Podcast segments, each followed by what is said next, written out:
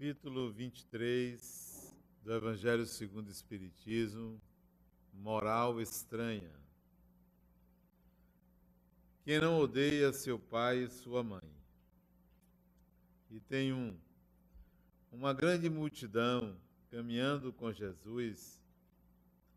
Ele se volta para ela e lhe diz: Se alguém vem a mim e não odeia seu pai e sua mãe, sua mulher e seus filhos, seus irmãos e suas irmãs, e mesmo sua própria vida, não pode ser meu discípulo.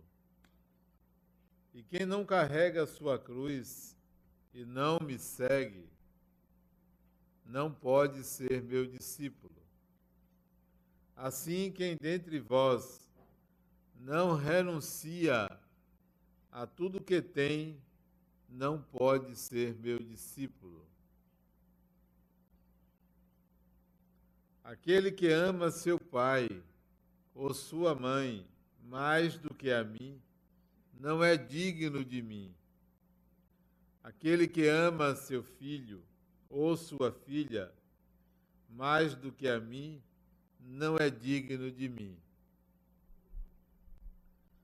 Comentários de Allan Kardec sobre estas palavras ditas por Jesus. Certas palavras muito raras fazem um contraste tão estranho na boca do Cristo que instintivamente se rejeita seu sentido literal. E a sublimidade de sua doutrina não sofre com isso nenhum atentado escritas depois da sua morte, porque nenhum evangelho foi escrito durante sua vida, é lícito acreditar que, nesse caso, a essência do seu pensamento não foi bem interpretada, ou, o que não é menos provável, o sentido primitivo sofreu alguma alteração ao passar de uma língua a outra Teria sido suficiente que um erro fosse cometido uma primeira vez para que fosse repetido nas reproduções, como aqueles que se veem frequentemente nos fatos históricos. A palavra ódio, nesta frase de Lucas, se alguém vem a mim e não odeia seu pai e sua mãe, inclui-se nesse caso não há ninguém que tenha pensado em atribuí-la a Jesus. Seria preciso saber, primeiramente, se ele a pronunciou. E, no caso afirmativo, saber se na língua em que se exprimia, essa palavra tinha o mesmo sentido que na nossa.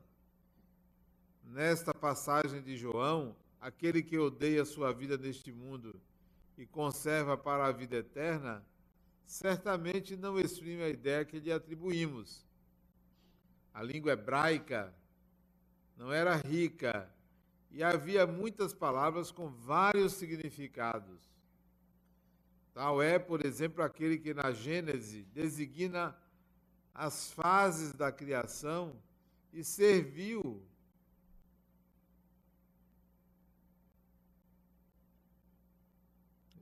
e serviu, por sua vez, para exprimir um período de tempo qualquer. E a revolução diurna, daí mais tarde sua tradução para a palavra dia, e a crença de que o mundo foi obra de seis vezes 24 horas. Tal é ainda a palavra que se dizia de um camelo, de um cabo, porque os cabos eram feitos de pelos de camelo, e que foi traduzida por camelo na alegoria do buraco da agulha.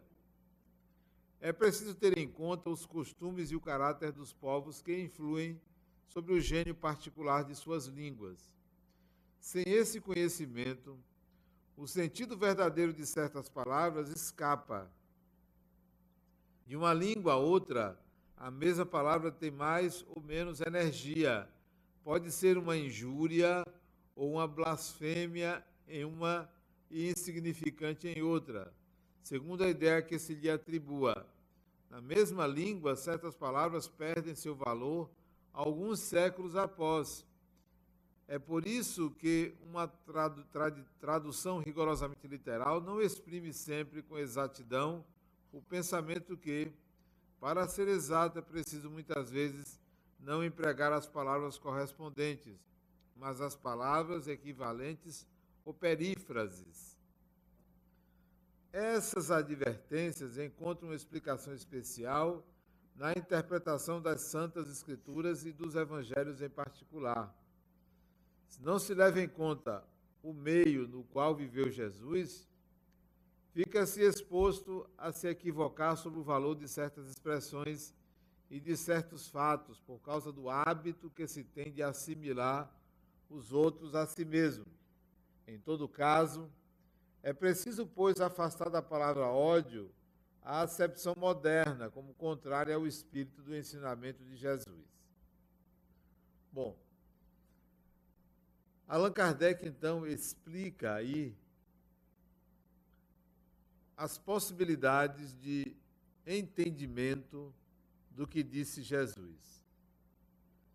Ele vai alegar que a língua, naquela época, era pobre, ele vai alegar que há deficiências de traduções na tradução, e ele vai alegar que é possível que ao longo do tempo certas palavras ganhem novos significados.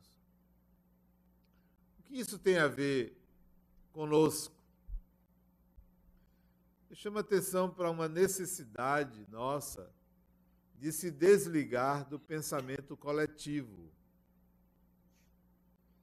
Nós nos deixamos contaminar pelas ideias que estão em voga na sociedade, seja na mídia, seja no trato cotidiano com as pessoas, seja até em família existe aquilo que é o senso comum, a ideia coletiva. E muitas vezes nossas ideias, nossos pensamentos não são particulares. Nós exprimimos o que todo mundo pensa, o senso comum. E será o senso comum, será o pensamento coletivo o guia mais adequado, a forma mais evoluída, ou melhor entendimento para cada ser humano? Talvez não, e eu digo mais, certamente não. É o senso coletivo, é o senso comum, que pega um assaltante, um ladrão, e amarra num poste, ou então lincha ele. É o senso comum. É o senso comum que abre porta aos preconceitos coletivos, às exclusões. É o senso comum que provoca o espírito de corpo, o corporativismo, o nacionalismo e outros ismos. Não é diferente com o Evangelho ou com aquilo que Jesus disse. Como o próprio Allan Kardec chama a atenção, os evangelhos não foram escritos quando ele estava encarnado, quando ele estava vivo. Ora, quem sabe de fato o que ele disse? Ele não revisou? Ele não revisou, simplesmente alguém disse que ele disse. Isso não quer dizer que eu queira destruir tudo que está escrito e dizer, ah, então não foi ele que disse nada disso. Não precisamos chegar a esse termo. Mas é de se criticar, ou melhor, ter senso crítico para avaliar o que se lê. O que se lê. O cristianismo é a maior religião do mundo, o cristianismo. Dos dez países mais ricos do mundo, oito são cristãos. Oito. Dos dez países mais ricos do mundo. Os dez países mais ricos do mundo são responsáveis por todas as guerras do mundo. E são cristãos. E são cristãos. O Brasil, que é um país cristão, é o quarto maior exportador de armas de guerra para o mundo. Nós. Nós, cristãos. Mais ainda, vendemos guerra, pra, vendemos armas para os dois lados se matarem. Nós, e somos cristãos. Vem os Estados Unidos em primeiro, vem a Rússia, que vendem armas para o mundo, o Brasil também. Peraí, se nós tivéssemos que nos pautar pelo que está escrito, não deveríamos fazer isto. Não deveríamos. Talvez porque o que está escrito não seja a essência do que foi vivido, ou praticado, ou exposto por Jesus. Então, o que será que ele quis dizer com isto e nós não assimilamos? O que será? O que quer dizer aquele que ama seu pai ou sua mãe mais do que a mim não é digno de mim? Se levarmos ao pé da letra, nós vamos continuar vendendo armas e matando pessoas. Mas será que a gente pode extrair um significado oculto, mais preciso, o que poderia ser melhor vivido? Eu não tenho dúvida de que o Evangelho tem sido utilizado como instrumento de aprisionamento de consciências. Eu não tenho dúvida. E ao invés de estar sendo utilizado como instrumento de libertação, aprisiona a mente das pessoas numa ideia equivocada de salvação. Salvação. Até essas músicas que a gente ouve aqui, eu fico me perguntando, que músicas são essas? Pode ter certeza que são músicas de salvação. Não são músicas de libertação. E são tocadas aqui. Nós cristãos não nos apropriamos da essência da mensagem. Nós vamos numa onda. Está todo mundo cantando, eu vou cantar. Né? Todo mundo fala isso, então é porque é isto. Cadê seu discernimento? Cadê seu senso crítico? Cadê seu sentimento a respeito da mensagem? Milhões de pessoas buscam abrigo no Evangelho e permanecem numa ideia redentora de vida, numa ideia salvacionista quando ele, Jesus, veio para libertar consciências, não para salvar ninguém. Libertar. Mas você quer ser salvo. Você quer que alguém diga assim: olha, você está perdoada ou perdoado. Não queira isso.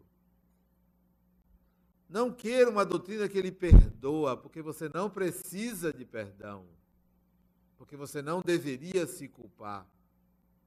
Nós invertemos.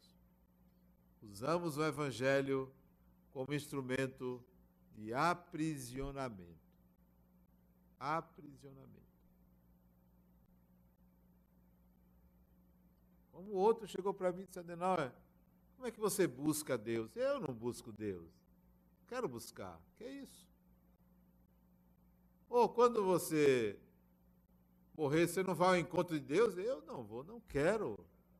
Que é isso? Lá é ele. Não, não quero no encontro, não. Eu sinto Deus. Não vou ao encontro dele. Ele não está lá e eu aqui. Eu não vou buscar. Não, essa é uma ideia que eu já não comungo por um senso crítico. Por uma busca pessoal. Faça a sua busca pessoal. É tudo muito bonito, mas veja para onde você está indo. Você está indo para o buraco. Não vá. O Evangelho é libertador. Libertador. Eu não me esqueço de Yogananda. Quem não ouviu falar, entre no Pai dos Burros, que é a internet. Toda pessoa que não sabe vai lá procurar saber. Antigamente era o dicionário, hoje é a internet. É. Pai dos burros, a internet. Você emburreceu, vai na internet. Yogananda. Yogananda foi um maravilhoso, sábio yogi indiano que migrou para os Estados Unidos no final do século XIX, início do século XX, foi pregar a doutrina hindu nos Estados Unidos. Lê do engano. Lê do engano. Ensinar o hinduísmo no império do capitalismo não ia vingar. Desestimulado porque não alcançava seu intento, poucas pessoas vinham assisti-lo, passada a onda inicial de surpresa, quem é esse yogi indiano? Era um indivíduo jovem, muito jovem, Yogananda, quando foi para os Estados Unidos, cheio de mediunidade, exalando mediunidade. Então, o impacto inicial, muita gente foi conhecer aquele indivíduo. Mas à medida que ele foi pregando a doutrina dele, o americano não assimilava. Não assimilava. Não entrava. Outra cultura Triste porque vinha pouca gente ouvi-lo. Ele sentou para meditar em frente da casa onde morava, num banco de jardim. Ele ali meditando, triste porque poucas pessoas iam ouvi-lo. Iam ouvi-lo. Quando aparece um espírito a ele, seu mentor, que lá na Índia não chama mentor, chama guru, aparece a ele. Que você está triste? E ele então explica a razão da tristeza dele. Eu não consigo alcançar meu objetivo. As pessoas não não vêm. Eu vim aqui para a América para pregar e se resume a poucas pessoas. O guru dele, indiano também. E se vem cá, por que, que você não fala de Jesus? Fale de Jesus. Eles são cristãos. Fale de Jesus. Ele achou estranho, mas eu não sou cristão. Eu sou hindu. Fale de Jesus. Você vai ter uma surpresa. E Yogananda, então, vai estudar o Evangelho. Vai estudar o Evangelho. Coisa que poucas vezes fazemos, porque nós ouvimos uma interpretação e ficamos satisfeitos. Ah, então significa isso, né? Alguém interpretou o senso coletivo e você aceitou. Você não meditou sobre aquilo, você não analisou, você não sentiu a mensagem. E Yogananda, então, começou a perceber o tesouro que ele tinha na mão e começou a pregar sobre Jesus. Aí ele fundou uma organização hoje mundial chamada Self-Realization autorrealização. Graças à libertação por ter entendido Jesus. Escreveu vários livros, mas um deles sobre isso eu aconselho vocês lerem. É um livro simples, embora a letra seja miúda. 1.600 páginas. Letra miúda, letra pequenininha. Mil, não, tô, não é 1.600 páginas, 1.740 páginas. Formato grande e letras miúdas. Sabe qual é o título do livro, desse livro? Pasmem, para um hindu. Algo que nós cristãos deveríamos olhar assim, e eu estou fazendo o que com essa mensagem?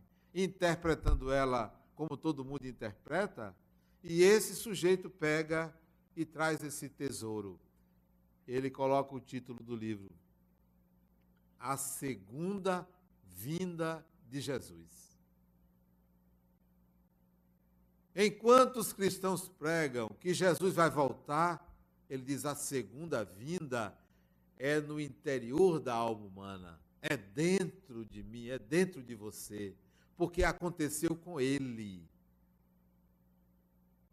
Não se transformou em cristão porque não precisa. Ele captou a essência da mensagem e começou a pregar a mensagem de Jesus, ou a interpretar a mensagem de Jesus, a segunda vinda de Jesus. Leiam. Detalhe, não tem em português, mas tem em inglês. Tem em inglês. Aliás, tem em espanhol também. Pronto, tem em espanhol. A segunda vinda de Jesus. As interpretações clássicas, elas são válidas. Mas nos tempos de hoje, século 21, século 21, que está acabando, já estamos em 2015, já está acabando o século. Daqui a pouco é 2090, no instante passa. É como o ano, no instante passa. Em pleno século 21, vocês acreditam que tem gente indo para o centro espírita para se salvar?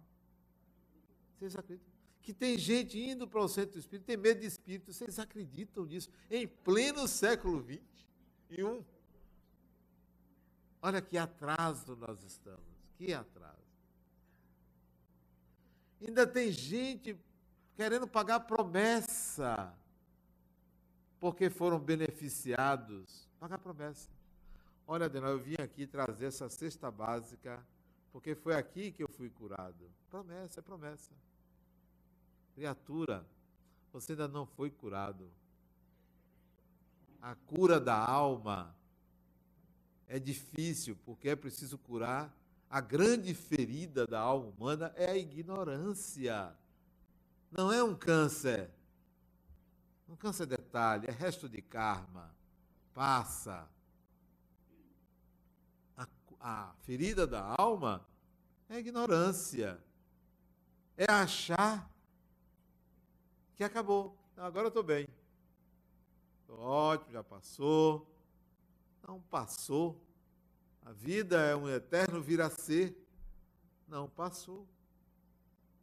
A mensagem de Jesus é para libertar consciência, não para curar corpos. Ou para você se reconciliar com o adversário. O grande adversário seu é você, não é outra pessoa. Coitado de outra pessoa que tem que lhe suportar. Não é outra pessoa. Coitado de outra pessoa que você provoca ele a ponto dele querer lhe agredir. Grande inimigo seu é você. Como entender, então, aquele que ama seu pai ou sua mãe mais do que a mim, não é digno de mim? Havia uma necessidade nos primeiros dos primeiros cristãos de exaltar a figura de Jesus, transformando ele num grande Deus, Nós fazemos isso. Nós fazemos isso. A pessoa morreu, a gente santifica. O marido não valia nada. Quando ele morre, ela chora por ele. E ainda vai dizer que era um santo homem. Não valia nada o sujeito. Nada. A outra chega para mim, Adenauer. Minha irmã faleceu.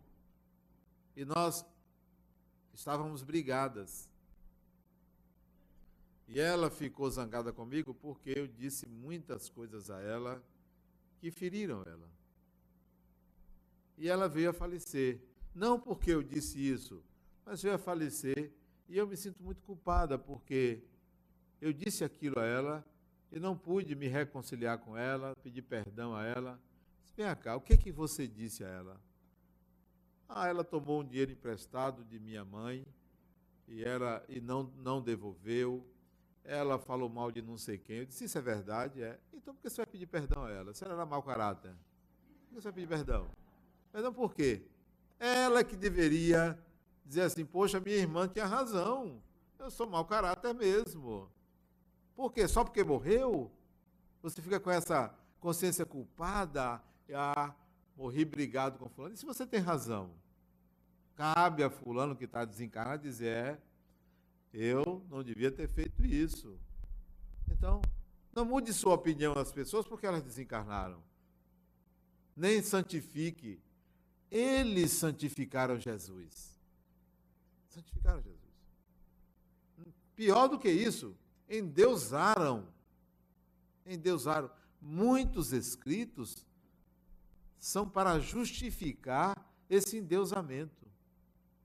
Muitos santos da Igreja Católica de santidade não tinha absolutamente nada. Mau caráter, um 71. Aliás, naquela época não tinha um 71. Não são todos. Não são todos. Meia dúzia sobra. Não são todos. Alguns eram espíritos elevados, eram mas a grande maioria comprou a santidade. Comprou a santidade. Endeusaram Jesus e carregaram as palavras desse endeusamento. Como vamos entender então? Por isso que o título do capítulo é Moral Estranha. Porque se tomado ao pé da letra, não vamos entender. Mas também não devemos excluir só porque não entendemos e dizer não foi Jesus que disse.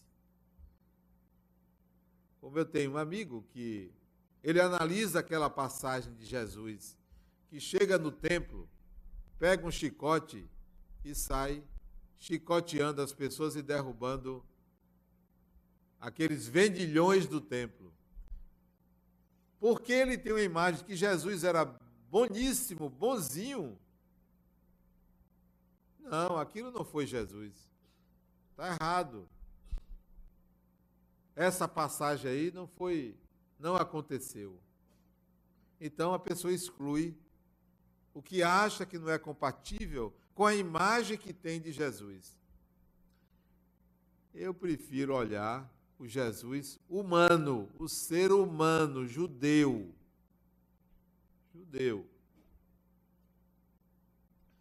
Alguém aqui leu um livro? Esse é fininho, esse realmente é fino. E letras grandes. Cento e poucas páginas. Pode ler quem não leu. Escrito em 1900, entre 1942 e 1944 por uma judia de 13 anos. Alguém leu? Como é o nome do livro? O Diário de Anne Frank. Quem não leu, perdeu metade da encarnação. Segunda Guerra Mundial. Ela escreveu, ela morava num anexo de uma casa, porque os pais tinham que se esconder. E Anne Frank era uma menina que tinha uma percepção fantástica da vida das pessoas e ela escreveu esse diário. Esse diário foi best-seller hoje é uma referência no mundo inteiro que ela escreveu. Judia, judeu, quando escreve, ele tem uma percepção, por causa das relações muito próximas, muito íntimas da cultura judaica, uma percepção profunda da alma do outro.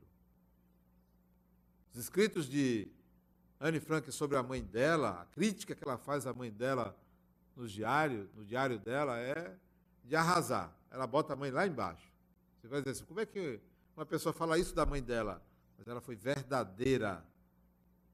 Crítica verdadeira. Jesus era judeu, não era cristão, nem era brasileiro.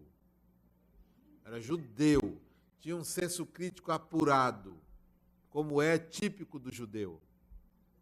E digo isso como uma qualidade, não digo isso como uma crítica, não, como uma qualidade. Então, muito provavelmente ele se retou naquela hora. Não é se irritou, não, se retou, porque eu sou baiano, né?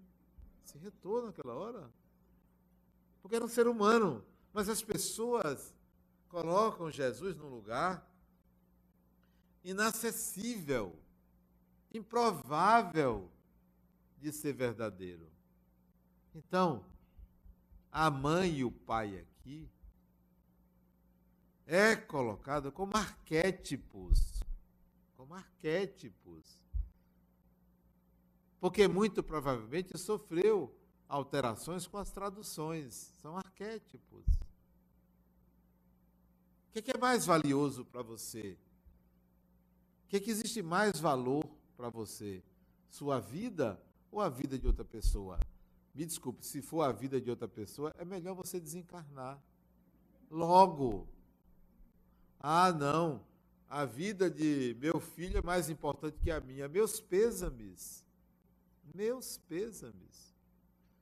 A vida de minha mulher é mais importante que a minha. Eu nunca ouvi isso, eu só estou falando como exemplo.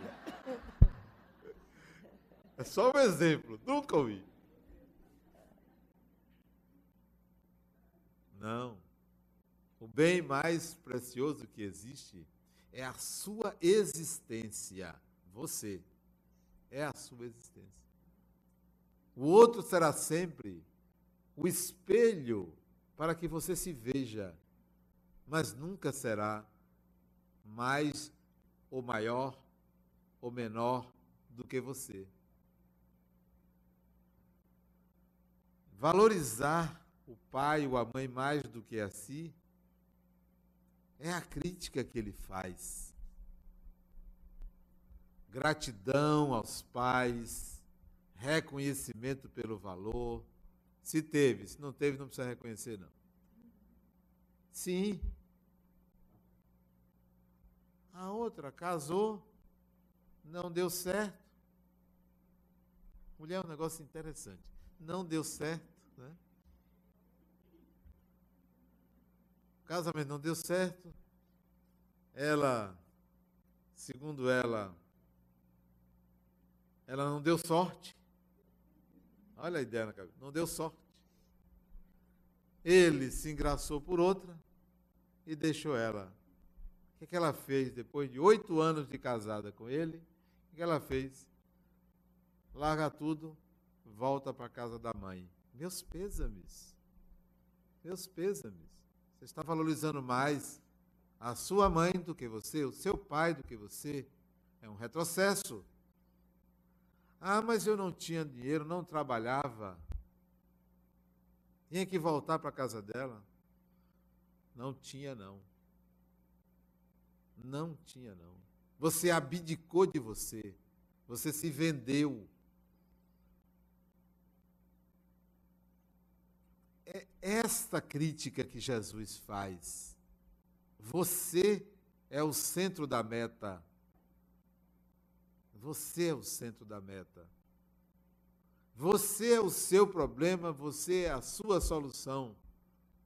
É a self-realization de Algananda. É você. Por quem você está aqui? Por quem? Por mim? Por você mesmo. Você está aqui para ajudar os pobres? Você está aqui por você mesmo. Você está aqui pelo Espiritismo, você está aqui por você mesmo. Você tem que se implicar como grande alvo de mudanças. Eu estou aqui para crescer, eu estou aqui para perdoar o inimigo, que sou eu mesmo, eu estou aqui para ajudar o pobre, que sou eu mesmo. Euzinho. Essa é a concepção do Evangelho, que não é salvacionista. Ah, eu vim aqui porque eu estou procurando um espírito que me ajude. Ou então, que afaste o espírito que está encostado em mim. Olha, criatura, se está encostado em você, é seu. Você quer tirar? É seu. É seu encosto. Dorme quando você deita, deita do lado. Deita do lado. Uma vez eu, muitos anos atrás, eu fui no centro espírita, um dia de sábado. Não tinha filhos ainda. Era casado, não tinha filhos. Aí fui para o centro espírita, lá eu ia todo sábado. Ia poucas vezes, só ia segunda, quarta, sexta e sábado, né?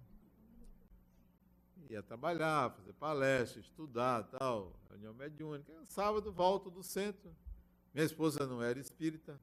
Até hoje ela fica assim, ela é simpatizante. Ela vem mais para tomar conta do marido. Aí, estou dizendo isso que ela não está aqui, né? Aí, voltei um sábado de tardinha, devia ser umas cinco e meia da tarde, né? Aí sento no sofá da sala de televisão para assistir televisão, eu e ela. Estamos ali assistindo televisão, programa de sábado de tarde. Eu senti que tinha um espírito ali, que veio comigo do centro. Assim, gostou da minha companhia. Coisa comum. E estava ali. Eu sentado no sofá, tecido estampado, o sofá, me lembro que fosse hoje. E aí, de repente, eu comecei a ver o sujeito em pé ali. Mas eu fiquei incomodado. Nada contra você receber uma pessoa na sua casa. Nada contra. Mas ele não foi convidado. Estava demais ali. E eu estava ali na intimidade com minha esposa, né? Podia até fazer outro programa diferente, né? Aí eu cheguei para ela e disse, Rosângela, você está vendo um sujeito aí, do seu lado? Ela disse, Deus me livre, né? Se benzeu. Deus me livre. Tem um sujeito em pé, assim, ela regalou os olhos assim. Ó. Aí eu disse, espera aí. Meu amigo, você dá licença. Eu estou na minha Levantei, fiquei em pé, frente a frente com ele. Você dá licença, eu estou na minha casa. Tudo bem que você me acompanhou. Pode fazer isso em outras oportunidades, mas agora eu queria privacidade.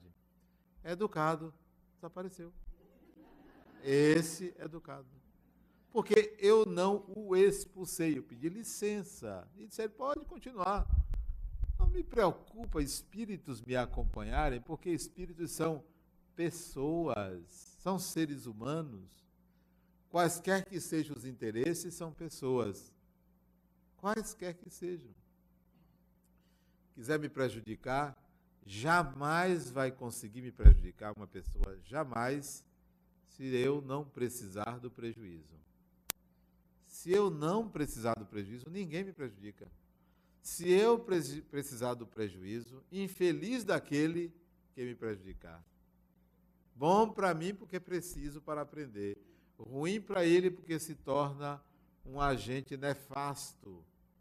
Então, não, carregue seu encosto sem nenhuma preocupação. Não queira expulsar os espíritos da sua vida. Queira compartilhar, viver, conversar, dialogar.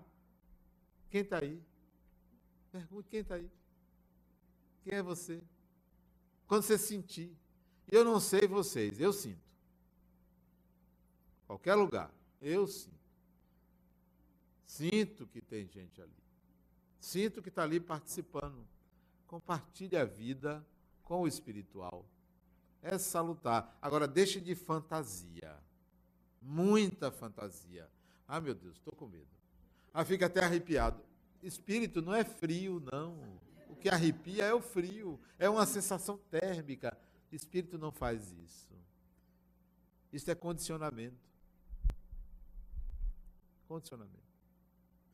Deixe de fantasia em relação ao espiritual. Pense numa pessoa. Pense numa pessoa. Então, a colocação de Jesus é para que você olhe para você e se veja como esse espírito que você quer acreditar que existe. E valorize essa condição de ser espiritual, mas não como uma teoria, não como uma crença. Eu não acredito, eu sei, eu sinto, não é uma crença. Não é porque li, a leitura me fez materializar o que eu já sabia. Quando eu li o livro dos Espíritos a primeira vez, disse, poxa, é isso que eu sei. Eu sei que é isto. Eu não aprendi simplesmente com aquilo. Eu vim aprender mais coisas, mas a essência eu já sabia. Apenas eu encontrei alguém que traduziu numa linguagem compreensível o que eu já sabia. Eu ontem de manhã recebi a visita de um sobrinho meu. Tio, eu vim aqui porque eu quero ser como você. É mesmo, rapaz? Quanta honra, você quer ser como eu? Ele deve ter seus 30 anos, metade da minha idade. Tenho 60. Queria ter 70, mas eu chego lá. Eu quero ser como você. Diga, é mesmo, rapaz, quanta honra, você quer ser como eu? Quero. Você não quer ser como você? Aí ele ficou meio assim, né? Que você querer ser como o outro é uma alienação de si mesmo, né? É uma alienação. Eu não quero ser como ninguém. Quero ser eu. Posso ter exemplos, mas sempre eu vou querer ser eu. Eu não quero ser igual a outra pessoa. Quero ser eu. Ele ficou assim. Não, eu também quero ser eu, claro, mas eu quero chegar onde você chegou. Você sabe onde eu cheguei? Tá, como é que eu sou? Para eu saber o que é que você quer. Você quer ser como eu, então o que é que eu sou? E falou de um personagem fantástico e maravilhoso. Não estava errado, não.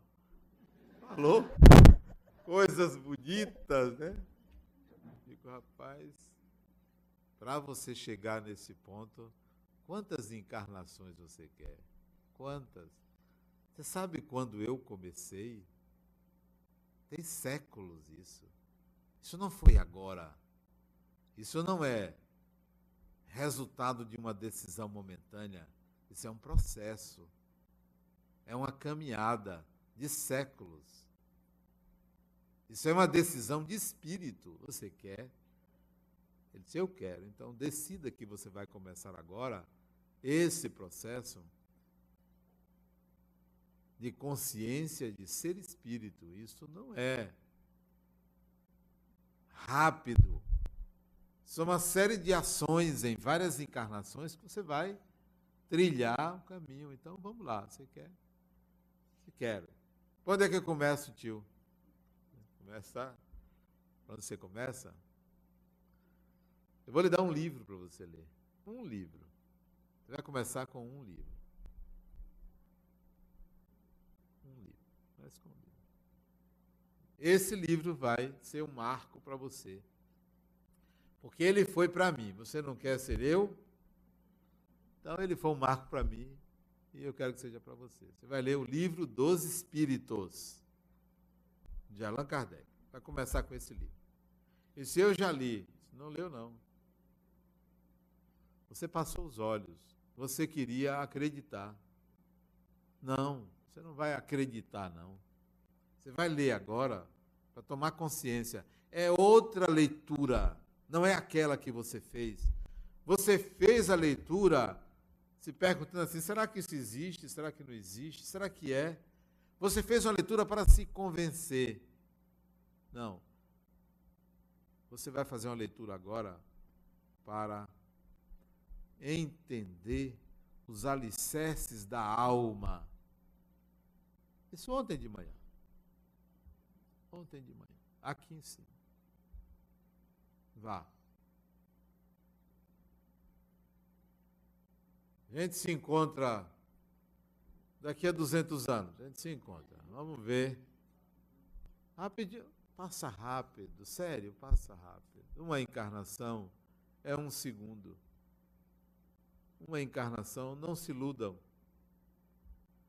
Não se iludam com o tempo. Não se iludam com o tempo. Às vezes basta uma hora, não precisa um dia. Às vezes basta cinco minutos não precisa um mês para uma decisão. Para uma decisão não precisa uma encarnação. Basta uma renúncia. Não se iluda com o tempo.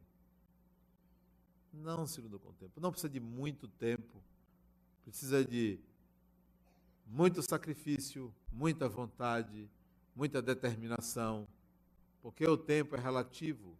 Isso pode ser no minuto, em um ano, em cem anos. Como? Piscar de olhos. Passa rápido. Muito rápido. Não demore muito para renunciar ao que não lhe faz crescer. Não demore muito. A outra chegou para mim e disse: Adenor, eu não consigo deixar de fumar. Ele disse: Criatura, basta um segundo. Basta um segundo. Renuncia ao prazer. Como assim? Renuncia ao prazer. Basta um segundo. É uma decisão de renúncia ao prazer. Faça o seguinte, disse eu a ela, faça o seguinte. Hoje, hoje. Não vá trabalhar hoje. Não. Você está me considerando faltar o trabalho? Falte. Ligue para o trabalho. Diga que você vai faltar. Não minta, dizendo que você está com dor de cabeça ou não mate ninguém. Ah, morreu um tio meu. Não. Falte ao trabalho. Diga à sua chefa que você vai tirar um dia sabático sabático, não vai ao trabalho. Vai resolver uma questão importante. Quantos cigarros você tem aí na sua bolsa? Eu tenho uma carteira já com 18 cigarros, certo? Não vá ao trabalho. Volte para casa. Vista um biquíni. Vista um biquíni. É mesmo, vista um biquíni. Tá só Vá à praia. Leve sua bolsa. Essa não, que essa é muito chique, não é para praia. Aquela outra rasgadinha que você tem. Leve. Leve o cigarro. Bote o cigarro, carteira de cigarro no califão. Sabe o que é no balde. Essa é a linguagem dos espíritos. Fale Califórnia. E dê um mergulho. E lá no fundo, deixe o cigarro. E quando você voltar a respirar, lembre-se de quem é você, espírito imortal. É um segundo. Ou é um século, escolha renuncie. A mensagem de Jesus é uma mensagem para você, como foi para mim. Não é para todo mundo, é para você. O que é que você faz dela? Não titubeie.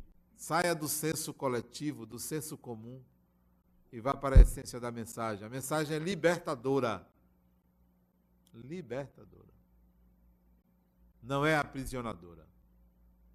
Ser discípulo de Jesus deve ser interpretado porque nenhum espírito vai querer seguidores a vida toda, todo mundo seguindo. Não. Você tem que seguir, sabe a quem você tem que seguir? A você mesmo. Você tem que ser o seu guru, você tem que ser o seu mestre. Você tem que alcançar uma consciência espiritual capaz dela própria ser o seu guia. Não é outro guia. A mensagem é libertadora, não é aprisionadora. Seguir Jesus é o self-realization, é a autorrealização. Isso é seguir Jesus. Não é ficar ali rezando, pedindo todo dia. Pedindo e não renuncia. Pedindo e não renuncia. Renuncie. Nunca coloque absolutamente ninguém como seu problema. Ninguém. Você não é o seu o meu problema. Seu problema é a sua ignorância. O meu problema é a minha ignorância. Esse é o meu problema. Quem ignora, quem não tem sabedoria, tem um problema. A outra, com 66 anos, magoada com a irmã. Essa criatura, nessa idade, é a idade que você precisa ser sábia. Por que permanecer na ignorância você? Ah, mas você não sabe o que ela fez. Nem importa. Você alienou-se para entregar ao outro a causa da sua infelicidade. Cadê a sabedoria? 66 anos e não alcançou sabedoria? A sabedoria você deve alcançar lá pelos 21, 22 anos de idade. Sabedoria. Uma pessoa que chega aos 21 anos de idade ainda está culpando outra pela sua infelicidade, não é sábia. 66 anos? Que atraso. Que atraso. 30 anos você tem que ter sabedoria. Mas não é a sabedoria da esperteza. A sabedoria de dizer, eu tenho que buscar meu bem-estar e o bem-estar do meu próximo. Isso é sabedoria. Meu bem-estar, bem-estar do meu próximo. Eu tenho que querer o meu bem querer o bem do próximo. Sabedoria. Para finalizar, a moral estranha, o conselho de Allan Kardec é: cuide das traduções, cuide das interpretações, tire suas conclusões, sempre buscando uma sabedoria na mensagem de Jesus, porque ela transcende a época, transcende o senso comum e foi dirigida ao seu coração. Muita paz.